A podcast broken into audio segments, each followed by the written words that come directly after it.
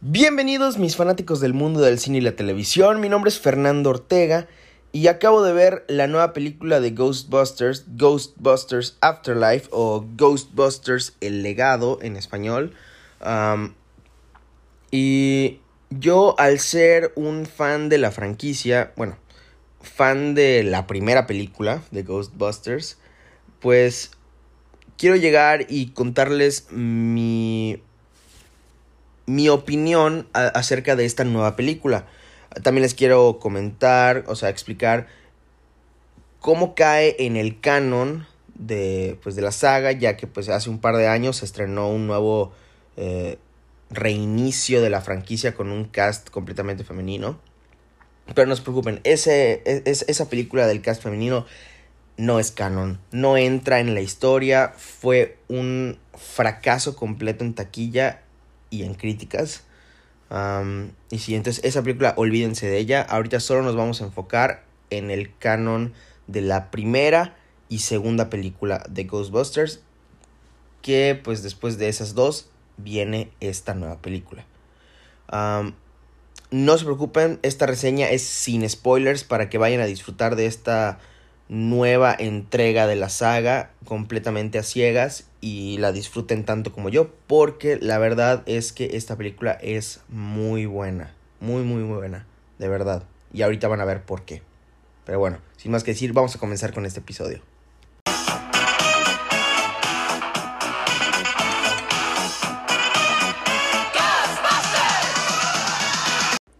Ok, vamos a comenzar pues mencionando en qué momento de la franquicia está ocurriendo esta película. Bueno, la primera película de Ghostbusters salió en el año de 1984. Cinco años después sale la segunda película que en, en la línea temporal pues es en el mismo tiempo que sale la película, que es en en 1989. Después de eso no tenemos ni una sola idea de qué pasa hasta este año, el 2021, que es el año en el que está ocurriendo esta nueva película de Ghostbusters. Entonces, algo interesante de esta película es que el título de Ghostbusters, el legado en, en español, no solo hace referencia al legado de los Ghostbusters en sí dentro de la película, ya que el, el director de esta nueva película es el hijo del director de las primeras dos películas. Entonces, pues se puede decir que en sí se mantuvo el legado, ¿no? Entonces, o sea, es, es un dato bastante interesante. Y además, el director de las previas películas de Ghostbusters se mantuvo como productor en esta nueva película para no solo apoyar a su hijo, sino pues para checar que esté haciendo un excelente trabajo y pues, eh, pues apoyarlo en cualquier otra cosa que, que él tenga dudas, ¿no? Entonces, sí, e, e, como les digo, es un dato interesante, a mí me gustó mucho y sí. Vamos a hablar sobre la, la trama de la película. Ok. esta película cae dentro de un cliché que es bastante común en Hollywood, que es de que las terceras películas normalmente en una trilogía pues empiezan a tomar aspectos de la primera película y empiezan a escarbarle ahí con tal de eh, llamar más la atención para aspectos de la tercera película, ¿no? No sé si me explico. Pero, por ejemplo, esto es algo que, que me venga a la mente ahorita con las películas de Scream. en la tercera película definitivamente están intentando buscar aspectos de la primera para descarbarle ahí en la historia de la tercera. Pero no me malinterpreten, a veces esto no funciona y hace que la película sea un poco repetitiva o incluso aburrida. Pero siento que en esta nueva entrega de, de los cazafantasmas lo logran manejar bastante bien. Eh, en especial por, por el elenco, ¿no? Porque, porque nos están mostrando a un cast completamente nuevo, bastante joven, y la forma en la que se conecta al equipo original de los cazafantasmas es bastante, bastante interesante y muy, muy emotivo, ¿no? Entonces, sí.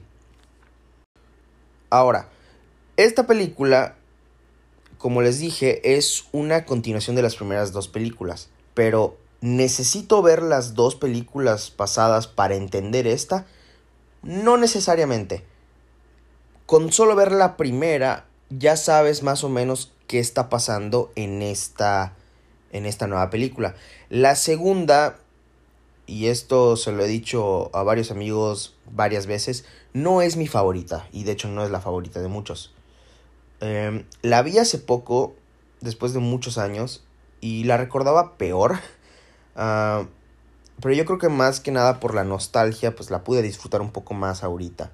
Pero bueno, para personas que no han visto nada de los cazafantasmas, pues el principio de esta película puede ser un poco tedioso, ya que em, en general cuando están introduciendo nuevos personajes en una película, la trama suele ser un poco lenta y esta película no es la excepción. Pero una forma de mantener entretenidos a los fanáticos de la franquicia es que la película está llena de referencias tanto de la primera y de la segunda película. Entonces, eh, los fanáticos estamos ahí pescando todas estas referencias y estamos bastante eh, divertidos durante todo este proceso de la introducción de los nuevos personajes. Pero para personas que no entienden todas esas referencias, pues, como les digo, sí puede ser un poco tedioso. Pero no se preocupen, esto es nada más al principio, ya que más o menos eh, cuando empieza a elevarse el nivel de acción en la película, ya todo es colina hacia arriba, todo se va hacia arriba, de verdad, en, en, en aspectos de la trama. Muy divertida, muy divertida. Entonces sí. Ok, ahora pasemos a hablar del equipo original. Como muchos de ustedes sabrán, el equipo original de los cazafantasmas está formado por el actor Bill Murray interpretando al Dr. Peter Venkman, por el actor Dan Aykroyd interpretando al Dr. Eh, Ray Stantz, por Ernie Hudson interpretando a Winston Sedemore y por el actor Harold Ramis interpretando al Dr. Egon Spengler. Tristemente, el actor Harold Ramis falleció en el 2014 debido a unas complicaciones con una enfermedad. Y cuando se anunció que se iba a desarrollar esta nueva película, y pues al ser una directa continuación de las primeras dos, pues obviamente no podría faltar el equipo original. Y esto no lo considero spoiler por esta misma razón. Bueno, es por eso que muchos fans estaban un poco, eh, pues, tristes y, y pues con eh, un poco con miedo de que un miembro tan esencial, al no ser parte de esta reunión, pues iba a haber un vacío en la película que no se iba a poder llenar.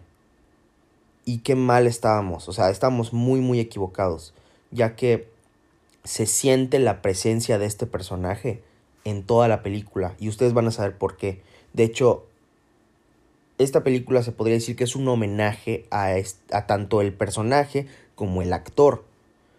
Y, y definitivamente le da un toque emocional a la película que las otras películas de Cazafantasmas no tienen.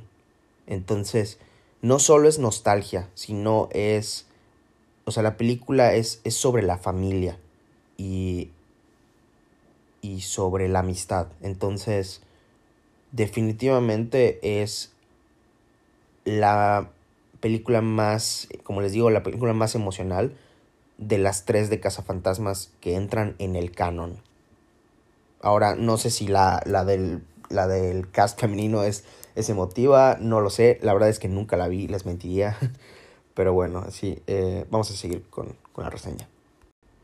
Ahora quiero hablar de algo que en lo personal me gustó mucho de esta película y es el uso de los efectos prácticos, ya que no solo se utilizó CGI para los fantasmas, sino pues ahora también efectos prácticos, al igual que en las otras dos películas de los cazafantasmas.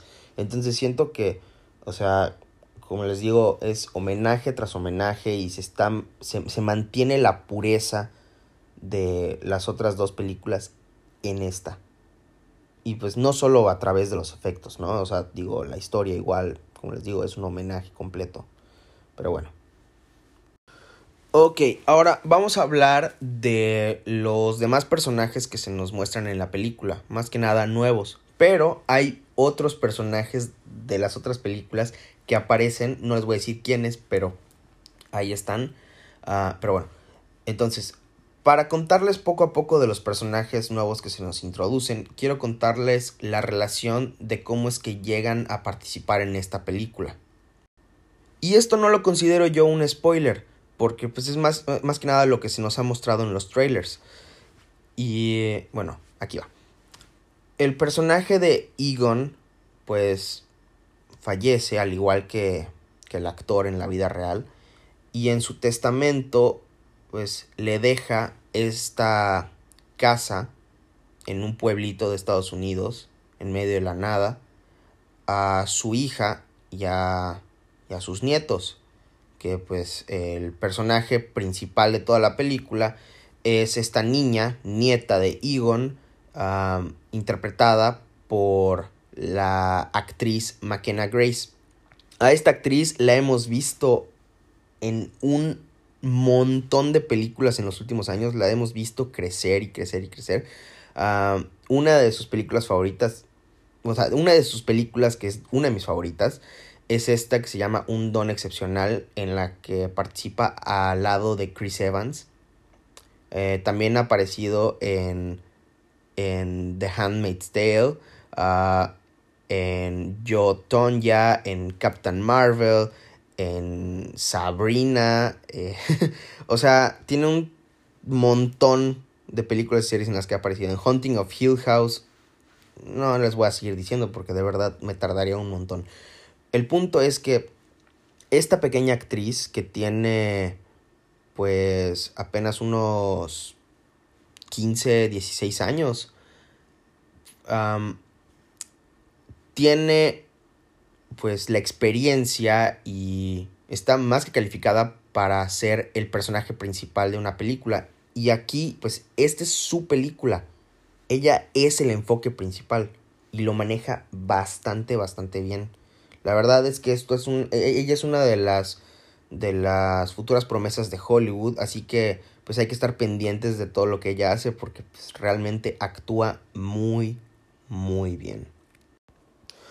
Luego tenemos a, a Paul Rudd, ¿no? Que Paul Rudd, pues en cada papel que aparece, pues es súper carismático, eh, tiene sus toques de comedia de vez en cuando. y sí, o sea, yo esperaba un rol un poquito más grande de Paul Rudd, por lo que se nos mostraba en los trailers. Pero a pesar de eso, siento que que se maneja bastante bien su papel, o sea, se nota cuál es eh, su rol dentro de esta película. Y, y sí, o sea, no me quejo en lo absoluto, digo, es, es Paul Rudd. Pero bueno. Luego tenemos al personaje de Finn Wolfhard, que pues es el hermano de el personaje de McKenna Grace. les voy a ser sinceros, bueno, este actor, antes que nada, es mejor conocido por haber aparecido en la serie de Stranger Things. Nada más para que pues, lo tengan ahí en mente. Pero bueno, les voy a ser sinceros. El personaje de, de Finn, pues al principio no sabía exactamente cuál era su papel. O sea, de por qué estaba en la película. No lo veía yo necesario. Pero conforme se fue desarrollando la trama, pues ya empecé a ver y dije, ok, ok, ya vi que sí le están dando pues un rol un poco importante, no tanto como, como a McKenna Grace, pero pues ahí anda.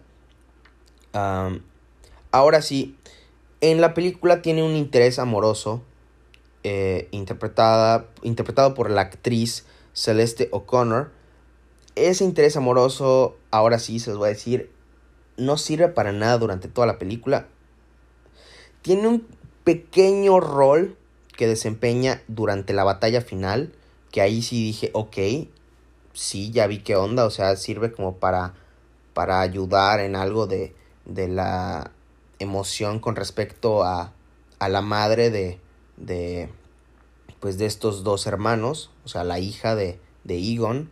Entonces, o sea, nada más para eso sirvió. Pero fácilmente pudo haber sido utilizado algún otro personaje X y, es, y esta, pues, niña, pues, mmm, como que ni al caso en la película, ¿saben? Luego tenemos un personaje que me gustó bastante, que se llama Podcast, así, Podcast, que es interpretado por, por el actor Logan Kim. No es muy conocido, pero me gustó. Es un personaje cómico. La verdad es que pues hace bien su trabajo de dar un, par de risas. Y me gusta mucho la relación que tiene con el personaje de McKenna Grace. La verdad es que no hay mucho que decir de este personaje. O sea, es todo. Pasando ahora a la madre de los dos hermanos, eh, interpretada por la actriz Carrie Coon, pues, pues realiza su trabajo en la película, ¿no? O sea, de que está ahí, pues, eh, como que al principio no se ve muy involucrada en la trama, pero sí tiene como que sus momentos en los que sí ves la conexión que tiene con el personaje de Egon y pues eso es algo muy bonito de ver, ¿no? lo que sí es que pues es un es una madre soltera, entonces pues obviamente no tiene tanto tiempo de estar revisando a, a sus hijos, por lo que pues la historia, lo importante que pasa en la historia, pues la realizan los hijos y sientes que sí estás viendo la serie de Stranger Things en las que pues por alguna razón los niñitos siempre se ven involucrados en estas situaciones peligrosas. Lo cual es un giro bastante bueno, totalmente diferente a lo que son las otras dos películas de los cazafantasmas, ya que pues en esas se enfoca completamente en adultos y pues ahorita no. ok, antes de seguir hablando de la película, nada más les quiero comentar que hay un cameo de un actor que no salió en las previas dos películas, nada más que es uno de mis actores favoritos y me sorprendió mucho verlo en esta película. Y, o sea, es una pequeña aparición. no sé si decirles quién es el actor, no el personaje que interpreta. Pero, no, mejor vean ustedes. La verdad es que sí, e, es, es, uno de mis actores favoritos. Y como les digo, fue una, fue una bonita sorpresa. Ahora, hablando de la historia, de la trama, del flujo de la trama, pues como ya les dije al principio, pues es bastante lento por la introducción de personajes, pero va escalando. Y una de las formas en las que ves que va escalando la trama es cuando sacan a pasear el Ecto One, este coche de los cazafantasmas que pues eh, me encantó verlo de regreso y de hecho me gustó mucho la forma en la que utilizaron este coche en esta película, ya que en las películas pasadas siento que no lo aprovecharon para nada. Pero ahorita se nos muestran un montón de funciones secretas que tiene este coche que jamás habíamos visto. Y, eh, y me gustaron bastante. Hay una secuencia de acción, hay varias secuencias de acción con este coche que, que me fascinaron. Y realmente nos muestran el potencial que tiene eh, pues, e, este, este coche tan, tan famoso. O sea, es, es como si fuera un batimóvil, pero... Pero, pues... Ajá, de coche de cazafantasmas. Hasta ahí. Es, es, todo lo que voy a decir de ese coche, pero bueno. hablemos del final de la película, ¿ok? El tercer acto, la batalla final, es increíble. Los efectos especiales están en otro nivel. Uh, pero aquí tengo pues mi descripción de esta batalla final. Esa batalla final es el final que merecíamos todos los fans de Star Wars en el ascenso de Skywalker. O sea, de verdad, de verdad, de verdad, ese final es el final robado de los fans de Star Wars.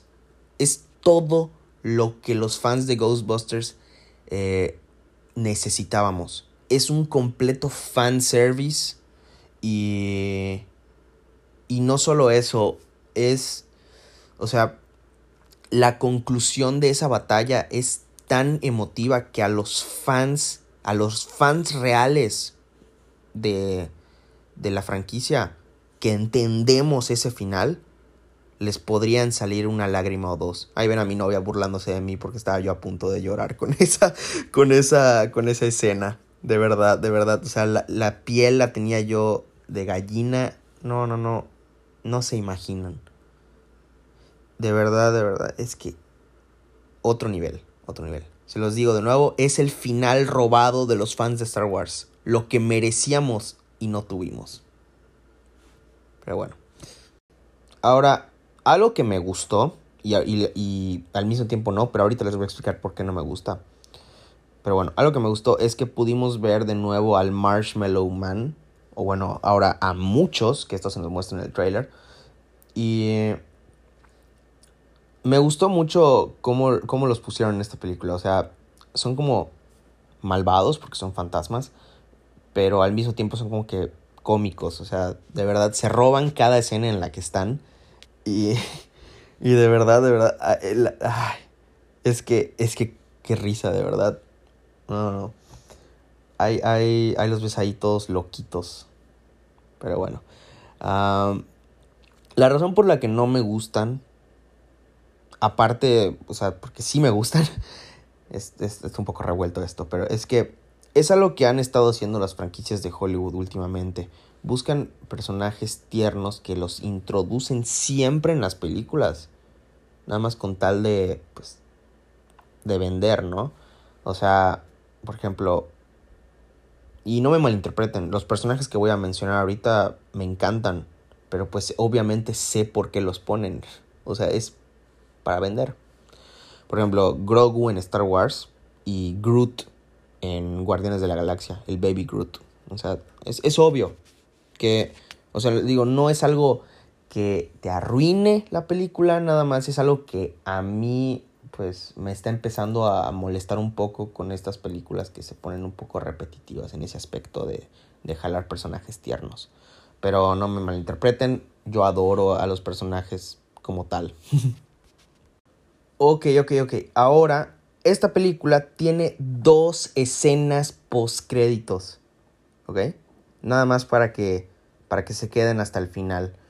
Y realmente la primera no es tan importante, pero definitivamente para los fans de, de la franquicia es un, es un buen easter egg, es un, es un buen homenaje en especial a la primera película. Ahora, la segunda película, que es de aquí a lo que, a lo que viene el, el título de este episodio porque en esta eh, segunda escena post créditos nos da indicios de que se podrían hacer más películas de Ghostbusters. No quiero especificarles exactamente qué pasa en la escena, ah, pero definitivamente es una luz al final del túnel, ¿no? O sea, me intriga bastante cómo podrían continuar la historia. Pero si al final no deciden hacer nada, la película funciona como un final bastante bueno.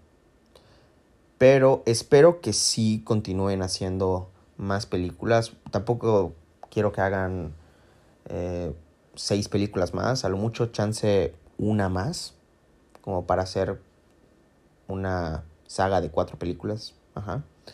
Pero lo interesante aquí sería que si sí deciden hacer más películas, el personaje de Winston, que en las películas pasadas, pues a pesar de ser un miembro honorario de los cazafantasmas, pues siempre fue tratado como personaje secundario, pues podría tener un rol más grande en el desarrollo de, pues, de, de la trama.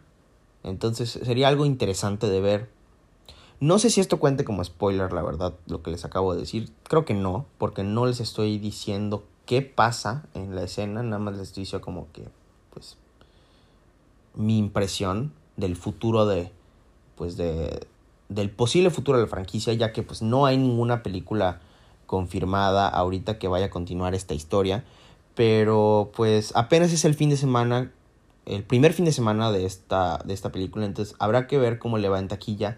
Eh, pero para los fans definitivamente les va, les va a encantar. Les va a encantar esta película. Y sí, bueno, eh, pues por mi parte eso es todo. Espero que hayan disfrutado mucho de este episodio. Espero que vayan a ver esta película. Espero que si no han visto ninguna de las otras películas de los cazafantasmas, pues vayan a ver, aunque sea la primera, que como les digo es bastante buena. Ah, y de ahí, pues vayan a ver esta. No se van a arrepentir, de verdad. Es muy, muy buena.